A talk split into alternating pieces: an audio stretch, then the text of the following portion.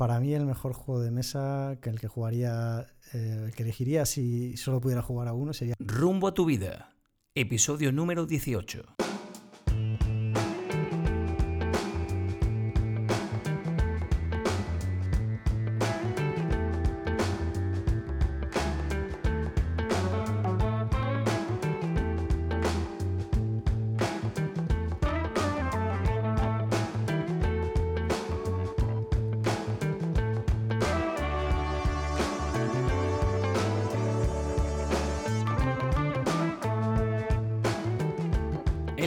Es una actividad innata en los animales que los impulsa a conocer y experimentar el mundo.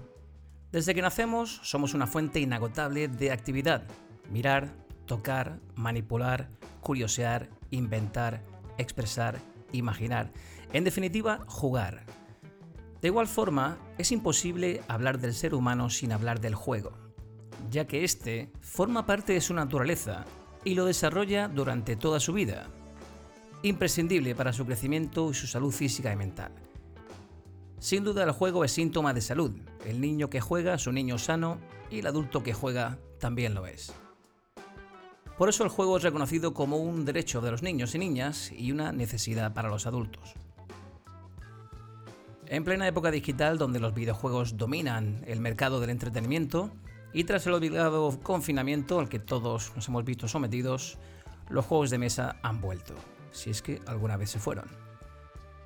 ¿Os acordáis de la Oca, el Parchís, el Monopoly, el Trivial?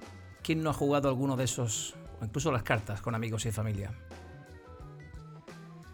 Evidentemente, los juegos de mesa han evolucionado. Hace ya unos años hubo un gran estallido de popularidad que se mantiene hasta hoy en día. Como mi conocimiento de los juegos de mesa es limitado, ya digo yo me quedé en el Monopoly, las cartas y el Trivial, en el programa de hoy contamos con la presencia de todo un experto en la materia. Se trata de Pepe Méndez, súper experto en Warhammer 40.000, ahora diseñador de juegos de mesa, creador de Vedra Games, con juegos tan conocidos como su Dragon Rush, Golf and Roll, Colonial Space Wars, que ahora está trabajando con Scale 75. Pepe Méndez, bienvenido a Rumbo a tu Vida. ¿Qué tal? ¿Cómo estás? Hola a todos, un placer estar aquí con vosotros. Muchas gracias por invitarme. Gracias a ti por venir a nuestro podcast. Tras muchas llamadas y mensajes, lo hemos conseguido. En primer lugar, Pepe, ¿qué es un juego de mesa? ¿Cómo los clasificarías? ¿Cuántos tipos de juego mesa, de, mesa hay? Bueno, por juego de mesa podríamos entender eh, un juego en el cual nos reunimos ¿no? todos juntos eh, alrededor de, en este caso, una mesa Podríamos eh, diferenciar muchísimos tipos, pero siempre tenemos componentes que pueden ir desde las cartas, tablero, dados, miniaturas, en fin, hay una infinidad. Eh, como infinidad de componentes, puedes tener también los tipos. Tenemos juegos más casuales, eh, juegos para todo el mundo, familiares, de fiesta, ¿no? que serían los party games. Tendríamos juegos de estrategia, como todo el mundo conoce el ajedrez, el Risk, pero bueno, hay, hay un mundo ahí de Wargames. Eh, tenemos Eurogames, que son juegos de gestión de recursos. Eh, fin, fillers, que son lo que se consideran juegos rápidos. Eh, los Ameritrash, que son juegos normalmente con muchos componentes, tokencitos, miniaturas. suelen ser de mazmorras, ¿no? de, exploración. En fin, hay una, gran cantidad y variedad de juegos cooperativos, competitivos, que, que pueden ayudarnos a, pasar el tiempo y disfrutar como enanos. ¿Y de dónde te viene a ti esa afición por los juegos de mesa, Pepe? Bueno, a ver, yo jovencito en mi casa siempre hubo un ajedrez, eh, lo típico el parchís, dominó y un poco ya más mayor, con mis, recuerdo mis primos, que más mayores, ellos tenían juegos de mesa de, la casa Cefa. Eh, no, recuerdo todos los títulos, pero tenían algunos como el Yeti, Corre Yeti Corre, eh, la huida del cetro de Yarek, estos que el, Imperio Cobra, que eran clásicos de los 80 que bueno pues yo aprendía con ellos y la verdad es que echaban muy, muy buenos ratos y también recuerdo pues eso las sesiones de Risk eh, eso un poco pues me fue mm, metiendo un poco en ese mundillo ¿no? Eh, que es lo que, lo que te reúne con, con compartir ¿no? la, la, afición y ya un poco más adelante pues conocí lo que fue el Warhammer 40.000 eh, estuve pues, con todo lo que fue ya el hobby, ¿no? la pintura, eso otra faceta diferente. y bueno, ya más adelante pues eh, hubo una nueva explosión de juegos de mesa que, que, ahora hoy en día estamos disfrutando y que, bueno, está evolucionando, ¿no? En ese sentido yo creo que, que estamos de suerte.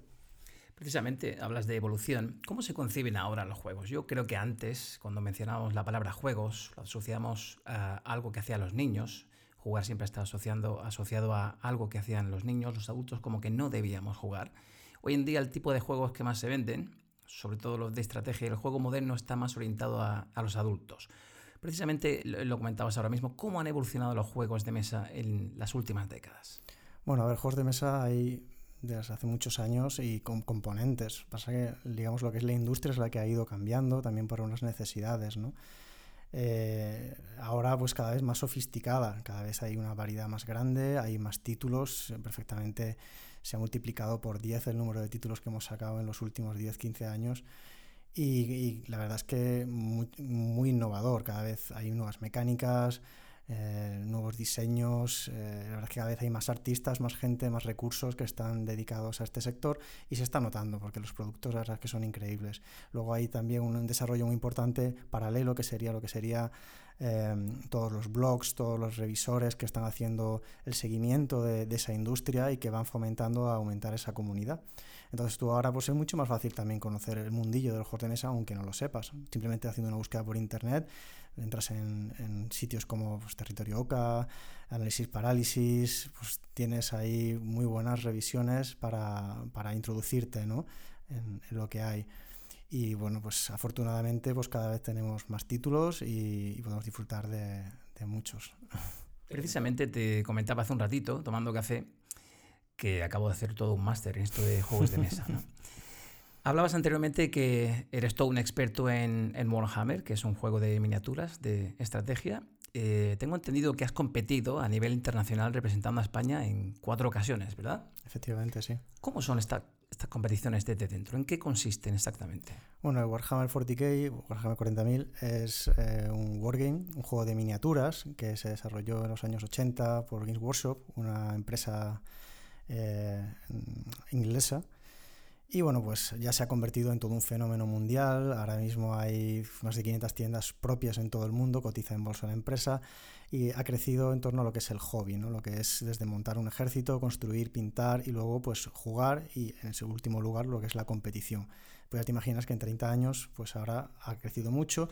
Hace unos 10 años comenzó ya lo que fue la, competición organizada eh, a nivel de naciones. Entonces se, celebró lo que era el ETC, el European Tournament Championship, que, que era un torneo de, de, seis jugadores al principio y luego creo que ya fueron ocho, eh, que es actualmente, ocho jugadores de cada país se enfrentan a otros ocho jugadores de cada país. Entonces tienes tu ejército con tus figuras y juegas tu partida y el, que vence al, al, rival pues se lleva unos puntos y al final pues de, deciden el resultado de la ronda. Eh, ha ido evolucionando durante el tiempo, también ha ido ayudando mucho eh, que la comunidad internacional también ha ido creciendo, sobre todo en Estados Unidos hay muchos blogs, mucho seguimiento, digamos que, hay mucho influencer ¿no? de, ese mundillo y cada vez hay torneos pues, con mejores premios, evidentemente no estamos hablando de póker, pero ya empieza a ser una cosa que mundialmente tiene muchos seguidores.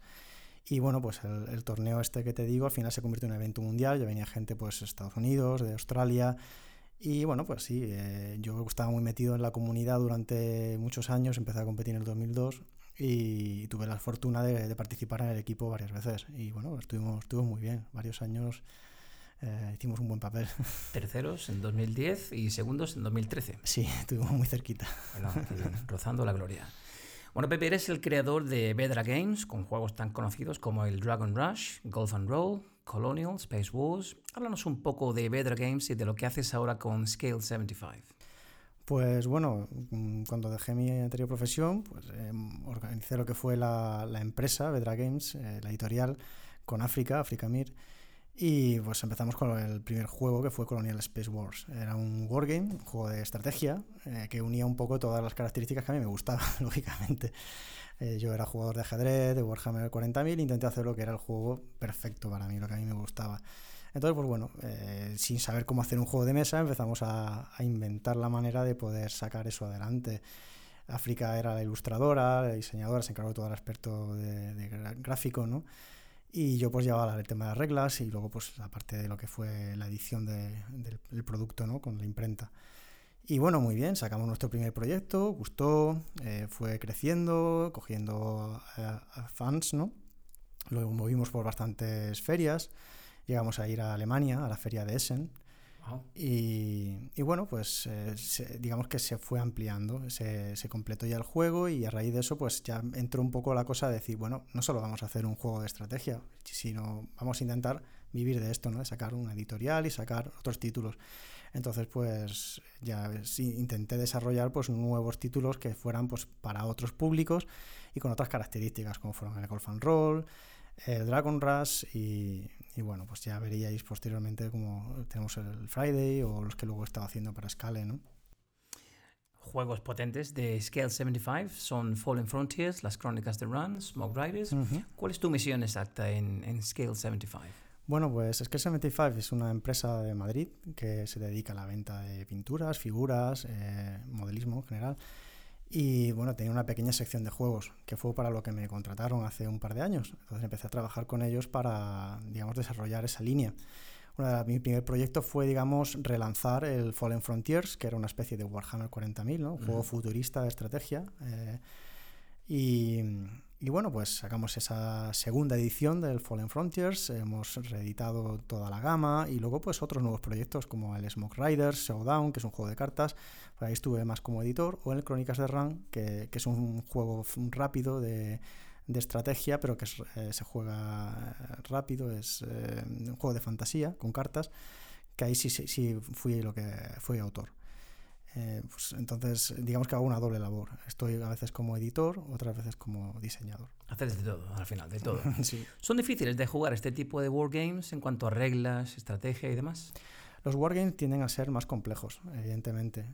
normalmente tienen una serie de atributos, las unidades, y suelen tener reglas más amplias para, digamos, recrear lo que es un escenario bélico. Entonces, digamos que sí suelen ser, por norma general, para un, jugador ya de, de experiencia media alta. Pero también los hay mm, más eh, asequibles. En, cierta manera, por ejemplo, un Risk no deja de ser un wargame, ¿no? aunque sea muy, muy sencillo. Y si luego te vas a, los juegos más especializados, pues puedes tirarte días jugando una partida. En Europa, eh, Pepe, tengo entendido, durante años fue Alemania el país que llevó la voz cantante en cuanto a creación de, de juegos de mesa, ferias y demás. Además fueron la cuna de los Eurogames, ¿no? juegos de colocación de trabajadores y recursos. Ahora, gracias a los uh, Kickstarter, los crowdfunding de los juegos de mesa, el mercado se ha diversificado bastante.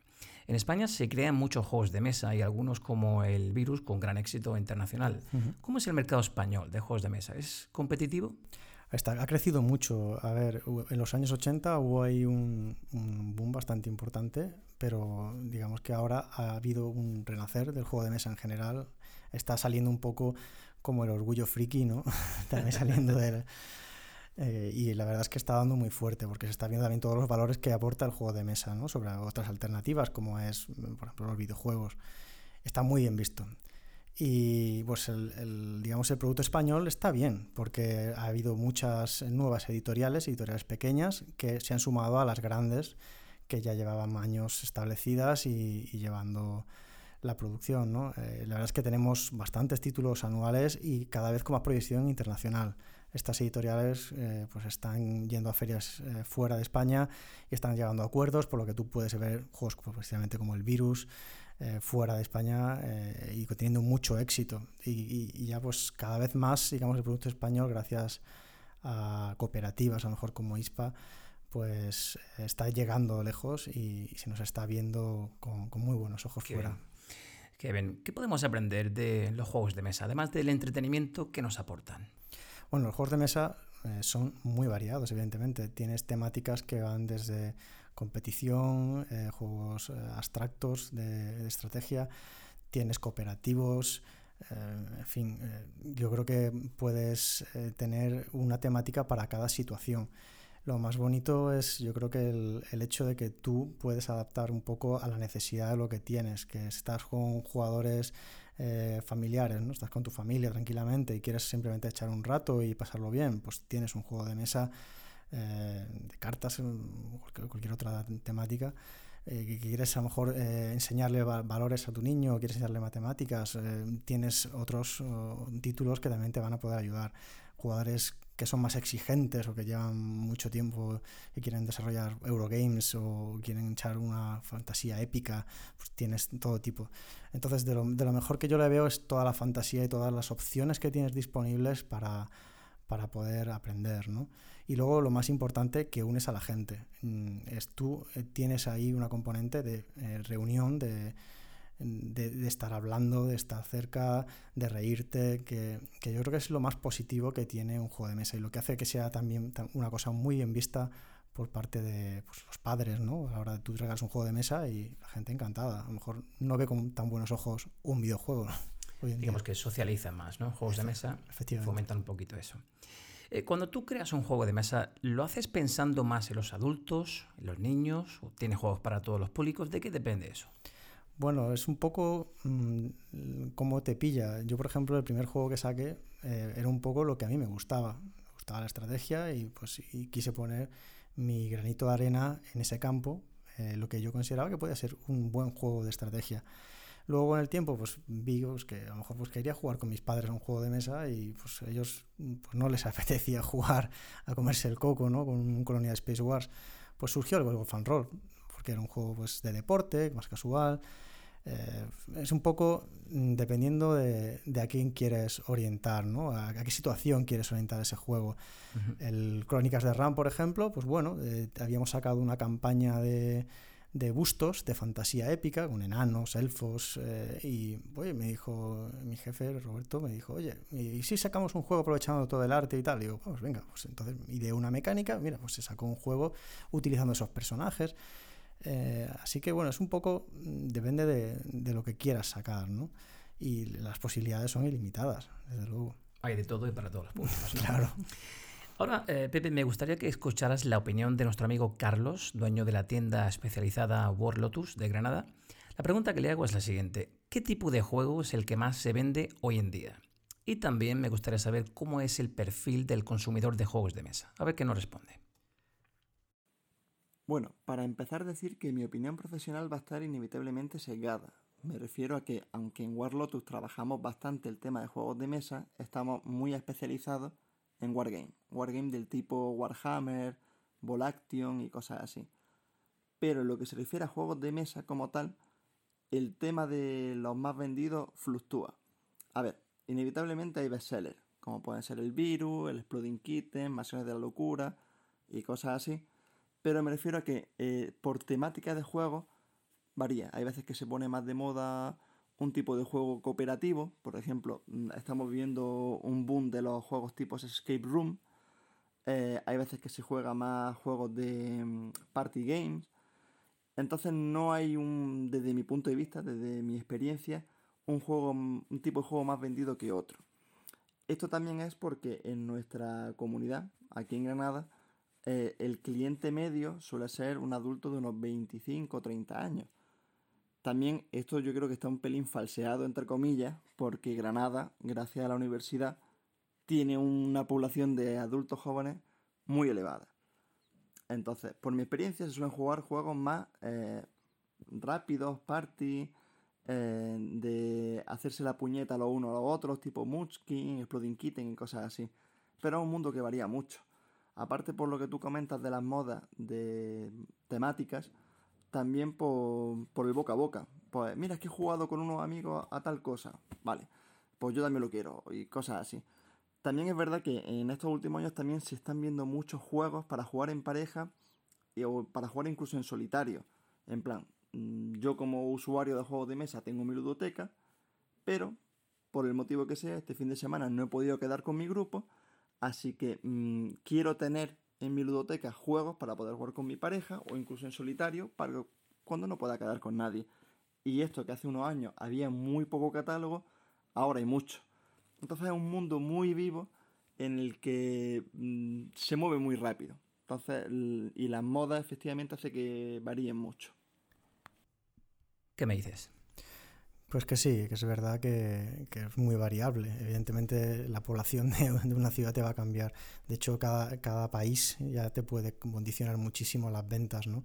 Y hay juegos que pueden ser inadecuados.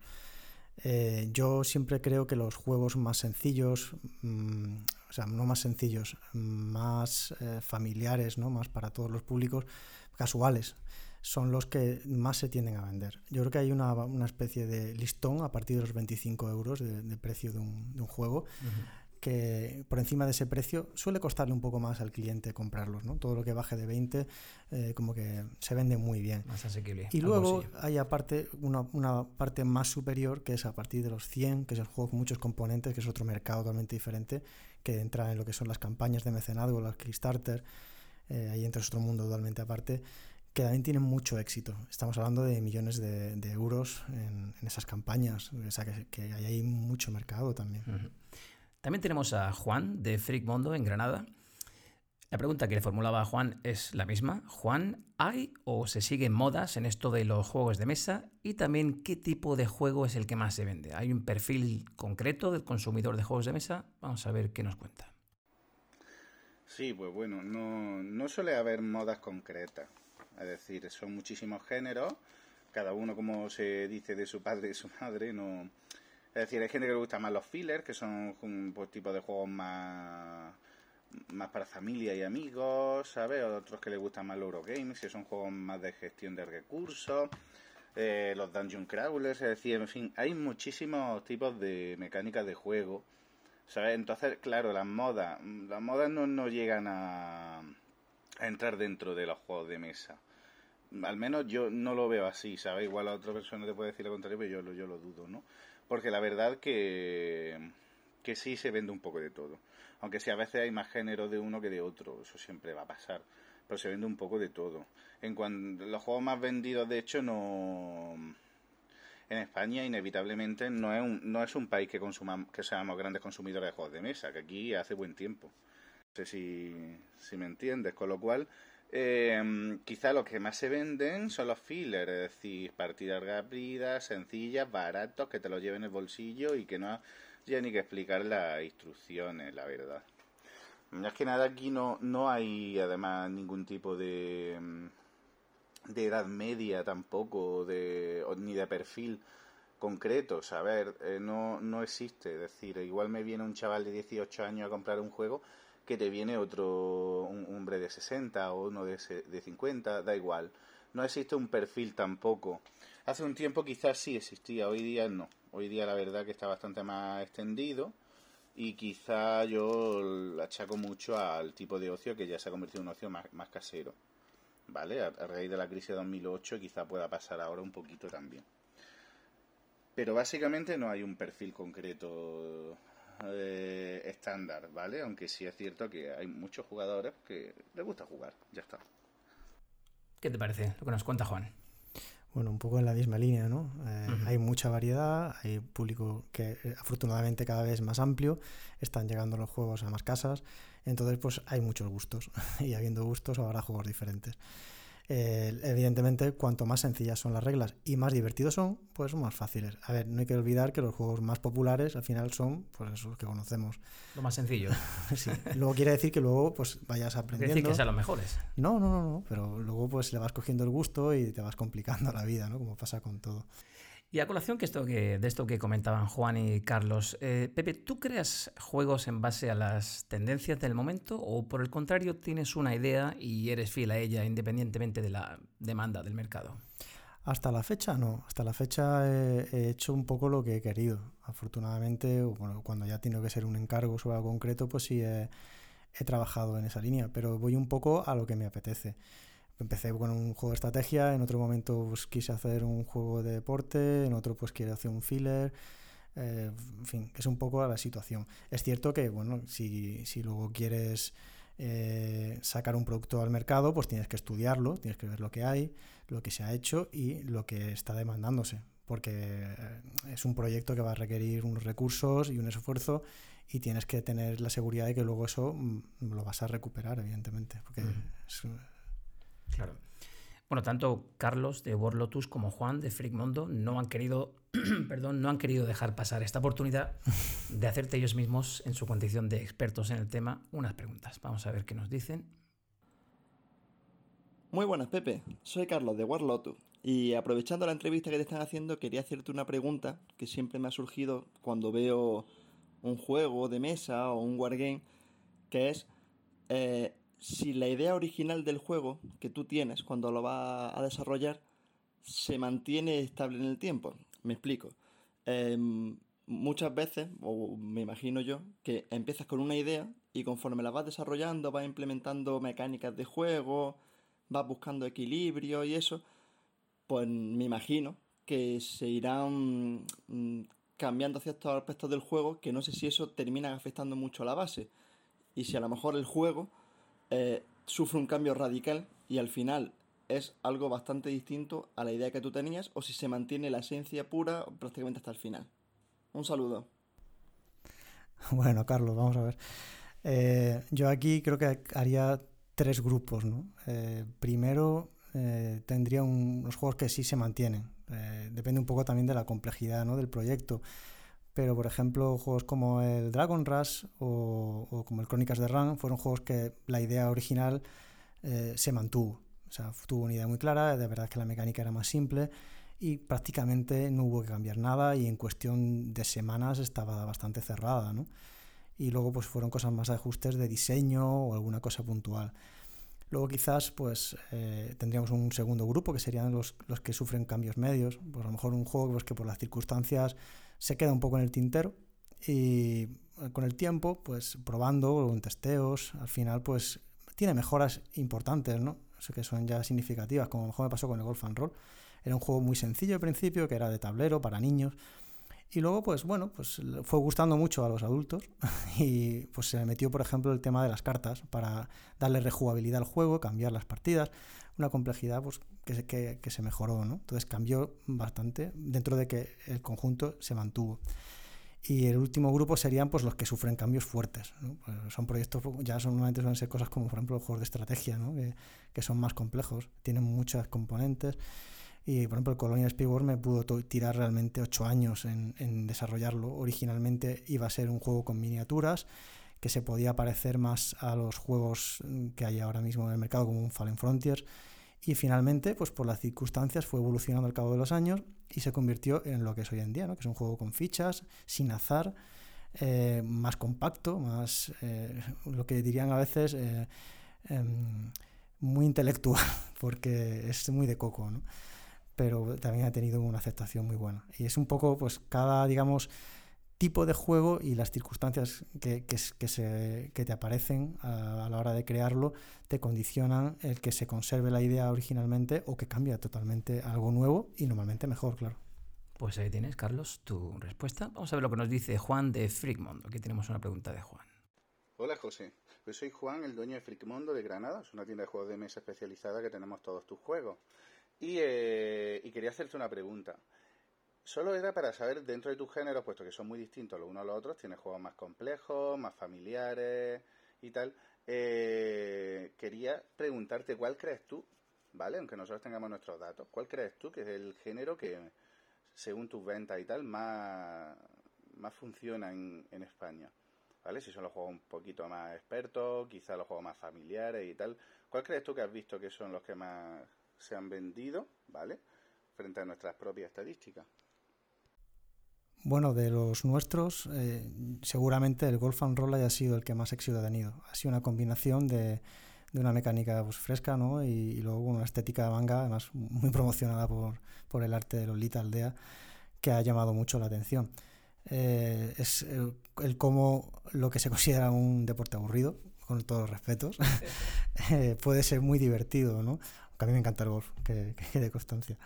Y, bueno, yo creo que seguramente haya sido eh, el que mejor eh, salida ha tenido y el que más ha sido demandado después. Ha sido el que me han recordado varias veces para reeditarlo. Y, y bueno, yo en general creo que los juegos que son somos más de reunión, más familiares, tienden a ser pues los que se venden más fácilmente. No quiere decir que luego no sean muy apreciados y muy codiciados los, los juegos más, más, más densos, ¿no? más eh, complejos como el Colonial. Precisamente yo creo que la caja de coleccionista de Colonial Speedwar, que es, mm, es, para expertos, es, es, una de las cajas que mejor crítica tiene dentro de los que le gusta ese tipo de juegos. Perfecto. Bueno, Pepe, seguimos con preguntas de la audiencia. Tenemos algunos oyentes del programa. Escuchemos a Lola, tu paisana de Algeciras. Buenos días. Soy Lola de Algeciras. Yo quisiera saber si mm, personas como tú que, jugáis profesionalmente a juegos de mesa puede llegar ese momento en que perdáis la sensación lúdica de diversión, de vínculo social con los amigos y los juegos mm, se conviertan en, un trabajo más. Hombre, cuando terminas eh, dedicando profesionalmente a esto, eh, llega un momento en que puedes llegar a saturarte un poco, ¿no? Sobre todo por estar al día, estar siguiendo todo lo que va saliendo y toda la parte de lo que es la creación es muy diferente de lo que es el juego, eh, disfrutarlo en sí. No tiene nada que ver lo que es la producción, la edición, con lo que es el, disfrutarlo. ¿no? En ese sentido, bueno, pues eh, es una profesión y es un trabajo, pero es una suerte tenerlo. Yo en, eso yo creo que mm, siempre estaré contento de, de dedicarme a esto y gracias a Dios todavía no me no me he cansado. Yo creo que lo bonito que tiene es que es una profesión muy dinámica, que siempre aprendes, siempre hay cosas que te sorprenden y que puedes estar aprendiendo continuamente. Entonces, yo diría que no, yo diría que, que tienes juegos para toda la vida. Muchísimas gracias por la pregunta, Lola. Escuchemos ahora a Carlos de Madrid. Hola Pepe, soy Carlos de Madrid. Yo quería preguntarte sobre las instrucciones de los juegos de mesa. Porque cuando abres un juego de mesa y pasa mucho que abres ese libro de instrucciones, muchas veces pueden ser muy entretenidas de leer, pueden ser coloridas, que da gusto leerlas, y otras veces son muy grises o incluso opacas, o dejan muchos márgenes de atención al juego. Y no sabía estas instrucciones quién las realiza. Si las hacéis los propios creadores de los juegos de mesa, se las dais a un equipo independiente, se someten a test a personas que para ver si son capaces de jugar con ellas correctamente. Bueno, esto era todo. Un saludo. Hola Carlos, pues mira, el manual es uno de los talones de Aquiles de muchos juegos. Es una de las cosas más complicadas de hacer porque tienes que resumir muchas ideas en, un, en, un, espacio muy corto normalmente, intentando mantener también el mínimo de recursos. ¿no? Cuando tú diseñas un juego tienes que intentar que sea lo más optimizado posible.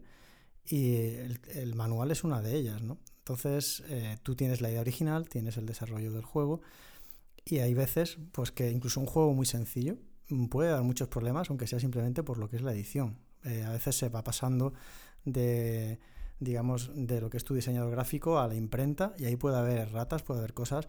Yo te, juro que hay veces que ha supervisado un texto 50 veces, algún juego me ha pasado, y ha llegado a, la imprenta, ya a la versión definitiva, y han habido cosas que, que te han, que, que se han descolocado, ¿no? Entonces, eh, es una cosa importante y, y la verdad es que eh, tiene mucho mérito hacer un buen reglamento y a veces es la diferencia entre un buen producto y otro que no lo es.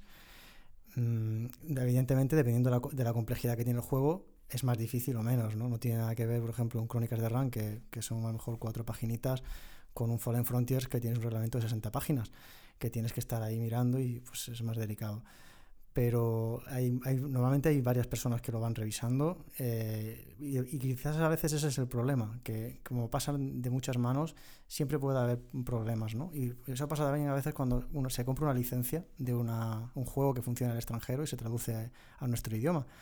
Eh, si la persona que, por la que pasa a lo mejor no conoce el juego, no conoce la mecánica, traduce, a veces encuentras auténticas barbaridades, ¿no? Y luego eso influye, porque claro, a la hora de, las ventas y, y del, digamos, el, la satisfacción del cliente, pues puede ser un, auténtico desastre. Ya te digo que es una de las partes más importantes y más desagradecidas, ¿no? Pasa un poco como el diseño gráfico, que a lo mejor la gente se fija mucho en la ilustración y un diseño gráfico mal hecho es un desastre y cuando está bien hecho pasa desapercibido.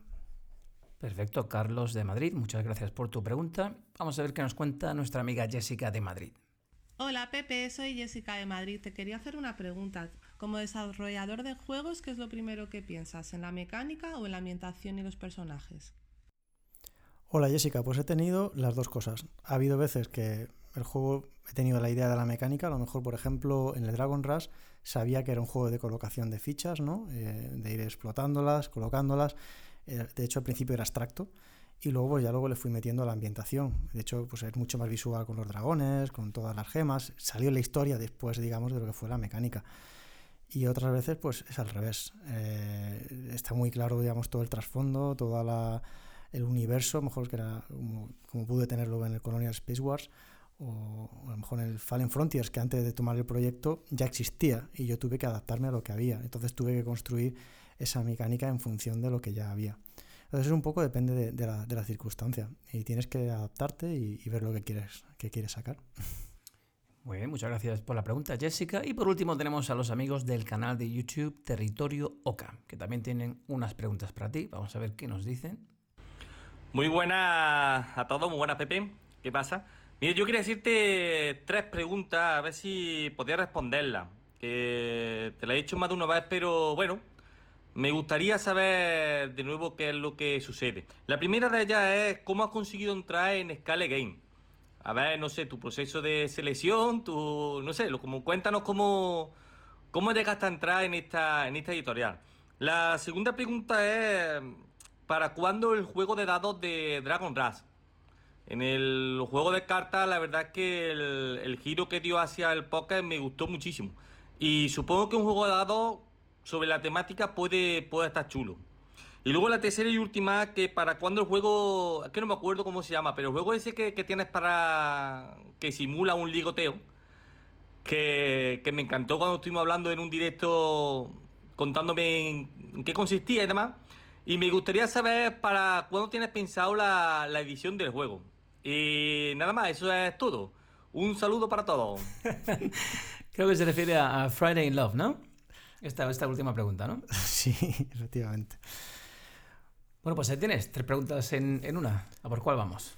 Eh, bueno, la primera... Eh, ¿Cómo entras en Scale Games? Scale 75. Bueno, eh, África conocía a algunos compañeros de Scale 75 y en una de las visitas a Alemania, en Essen, me presentó a Roberto, a, mi, jefe. Y bueno, pues nada, hablando, charlando, estábamos ahí pues hablando de proyectos, de cosas, y surgió la, la cosa de que estaban buscando un juego. Total, que yo tenía un prototipo sobre esa temática y se lo enseñé, les gustó mucho. Eh, al final que decidieron comprarme ese, ese prototipo y pues empezamos a colaborar. Entonces, pues estuve trabajando con ellos para desarrollarlo. Con el tiempo al final ese, ese proyecto se tuvo que quedar parado, pero eh, surgió la cosa de que bueno, ya estábamos en contacto directo y la sección de juegos pues ellos tenían una vacante porque se había ido los responsables que lo llevaban antes y no querían abandonarla, querían mantenerla. Entonces pues pensaron en mí. Entonces empecé a trabajar con ellos a tiempo parcial durante unos cuantos años y pues mi primer proyecto ya pues eso fue relanzar el Fallen Frontiers y luego pues los, digamos supervisar las nuevas producciones que fueron saliendo. Y ya pues después ahora pues estoy ya llevando también tareas ya de, de ventas ¿no? con ellos. La segunda pregunta era ¿Para cuándo el Dragon Rush con dados? ¿no? pues mira, ahora la verdad es que el Dragon Rush lo tenía ahora mismo eh, aparcado. O sea, creo que estaba cerrado. No, lo había, no había valorado la posibilidad de meterle dados. Pero que no me importaría que nos sentáramos un día tranquilamente, echarnos un, un café y, discutirlo y ver qué, puede salir de ahí. Puede ser muy interesante.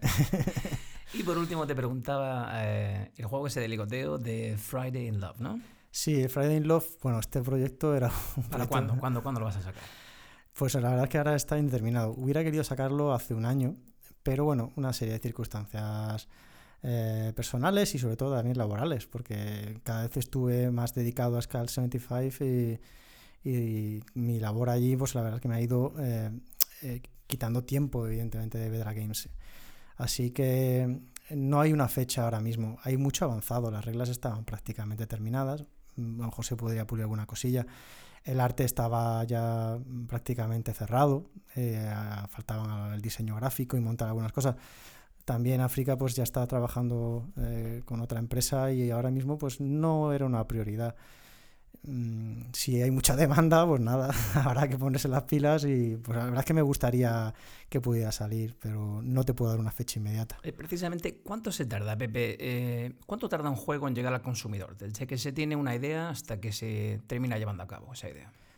Pues hombre, depende mucho de, mm, de la circunstancia de cómo se necesita. Eh, si, lo, si digamos no tienes una fecha para la cual prepararlo, por ejemplo, tenía pues, un, juego preparado hace un tiempo que, fue este con el que, es que el 75 quería contratarme que bueno, estaba preparado el prototipo, estaba prácticamente cerrado, pero bueno, por las circunstancias de la empresa, por presupuestos, por lo que sea, pues se tuvo que aparcar y está ahora todavía en stand-by, ¿vale? Pues son cosas comerciales.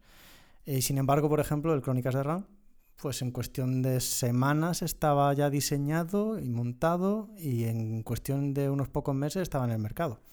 Entonces cambia muchísimo del tipo de producto, eh, las características que tiene y un poco la suerte que, puede tener. Hay cosas que pueden, ya te digo, salir rápidas y fáciles y otras que se quedan... Tardan un poco más por circunstancias. O no, salen. ya.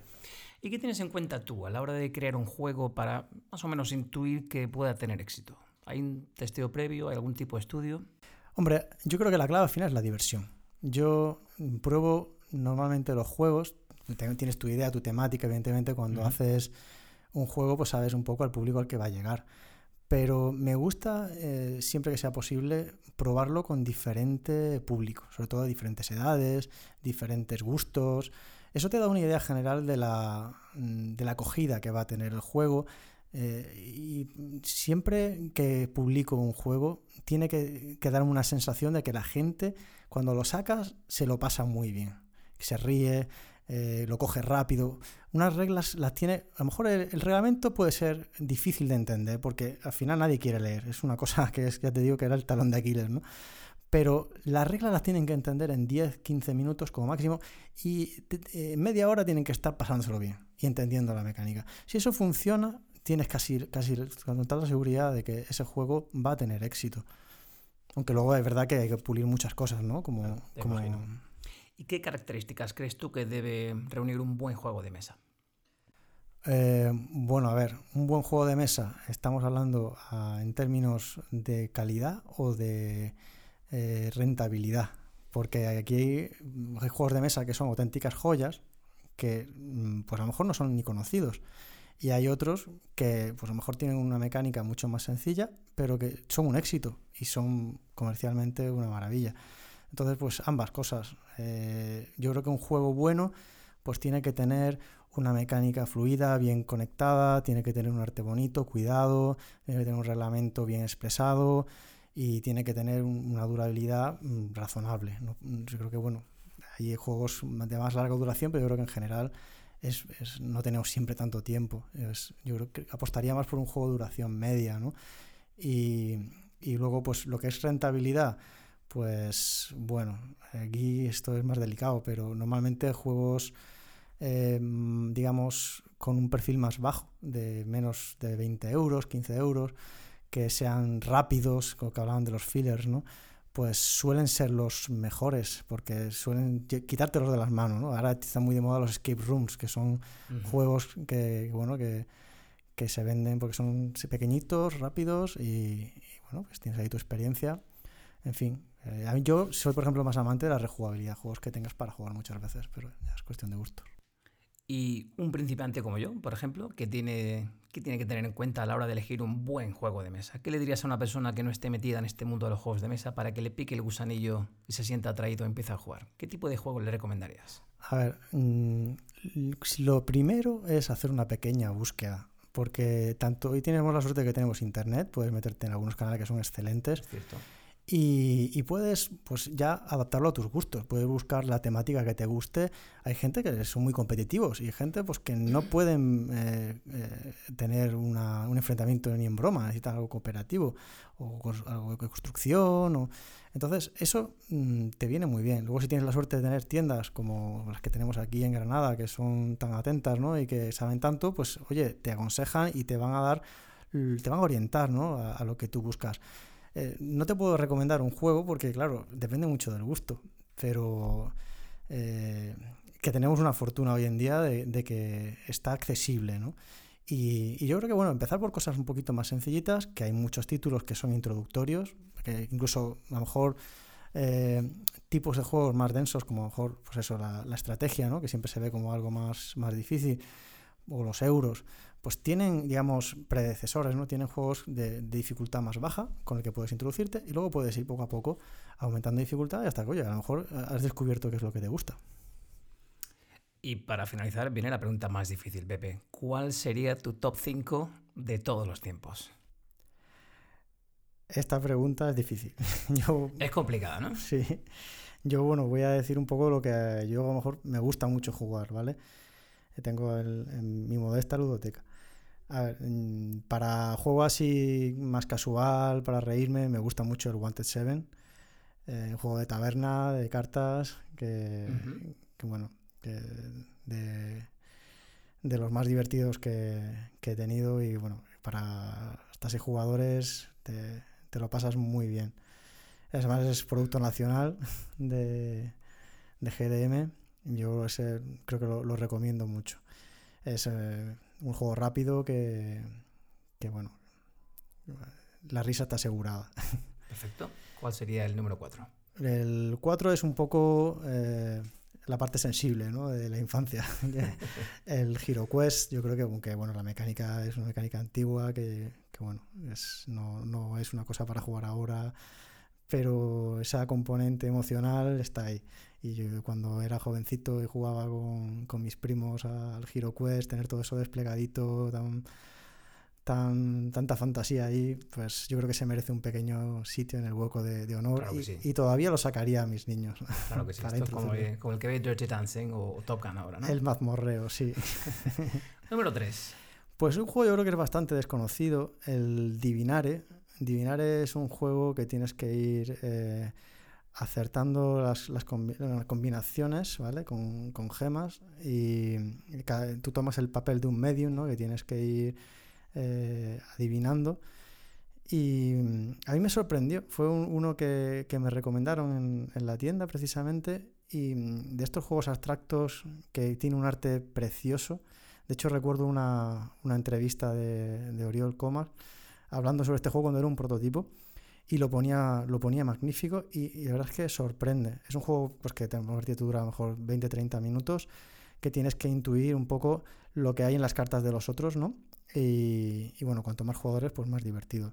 Te digo que es un arte así eh, muy elegante, muy bonito, un juego barato y que, que siempre me apetece echar una partidita. Divinare sería el número 3. Muy bien. ¿Cuál sería el tu número 2? Mi número 2, yo creo que el Seven Wonders. El Seven Wonders, eh, juego de civilizaciones, con draft de cartas, creo que es muy completo, ha tenido muy buenas críticas y bueno, es verdad que es un juego para bastante gente, cuanto más mejor, pero creo que está, es muy bonito, los contenidos, todo y, y es, eh, es de esos que, que te enganchan para echar una partida y otra. Es verdad que es un juego más difícil de, explicar, a lo mejor para los jugadores nuevos pues no es una cosa que sacarías, pero si te gusta un poco la historia y, el, ir eh, desarrollando tus estrategias y vi- viendo un poco lo que te van a soltar, lo que tú vas a, a colocar, es muy bonito, creo que es un juego muy completo. Y ojo que viene el juego favorito de Pepe Méndez, el número uno de Pepe Méndez de todos los tiempos sería. Para mí el mejor juego de mesa que el que jugaría, eh, el que elegiría si solo pudiera jugar a uno sería el Mage Wars. Mage Wars es una, un- una, digamos, una variante, se podría simplificar mucho del Magic, ¿vale? Imagínate un Magic en el cual tienes un tablero en el que tus tropas, tu, tu mago, pues puede desplazarse por el tablero. Tiene eh, un libro de hechizos con el cual tú, tú creas tus conjuros y, y, bueno, es un juego de Brian Pop que es una maravilla. Eh, no es muy conocido, pero tiene una legión de fieles increíble. Eh, tiene un montón de magos eh, muy bien equilibrados. no es un juego como el Magic, que, que tú pues en Magic tienes que comprar y comprar cartas y te vas quedando desfasado. Es un juego cerrado en el cual vas sacando expansiones y tú tienes las cartas. Al final pues es, es muy muy bonito. Creo que te, te da horas infinitas. Lo han, lo han evolucionado muy bien. Han introducido luego una variante para intro- introducir al público que es el Academy. En fin, ha hecho una labor muy buena. Es una pena que no sea tan popular, pero si te gusta la estrategia, eh, la fantasía, yo es, es una joya. Lo recomendamos. Pues ya sabe la audiencia, en caso de tener que hacer cuarentena obligada, tenemos ahí el top 5 de Pepe. Pepe, podríamos estar hablando contigo horas durante eh, sobre esta, la, que es tu pasión y, y a su vez tu trabajo, los juegos de mesa. Me gustaría darte las gracias por venir a nuestro podcast y hablarnos sobre el rumbo de tu vida que inevitablemente va ligado a los juegos. Ha sido un placer tenerte. Muchas gracias. Muchas gracias a vosotros. Hasta la siguiente.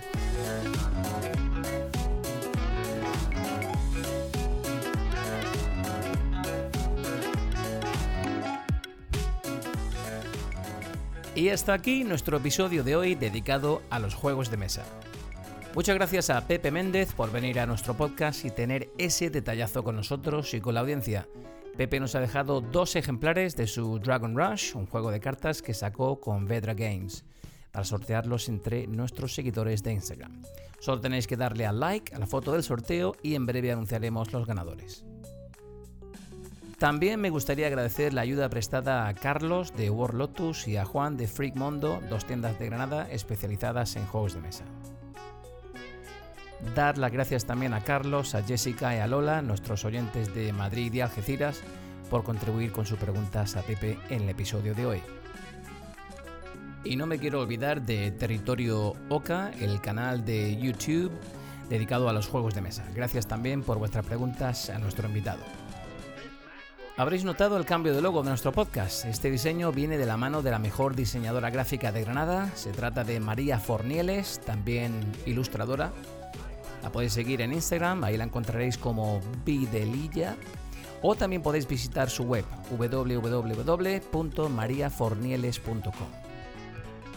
Si te ha gustado el episodio de hoy, déjanos tu valoración o una reseña en iTunes para que así sigamos creciendo y más amigos nos puedan escuchar. También lo puedes hacer en iVoox. Suscríbete a nuestro podcast para no perderte ningún episodio. Sabes que puedes encontrarnos en Instagram, Twitter o en Facebook. Si nos quieres enviar un correo electrónico, lo puedes hacer en rumboatuvida.gmail.com.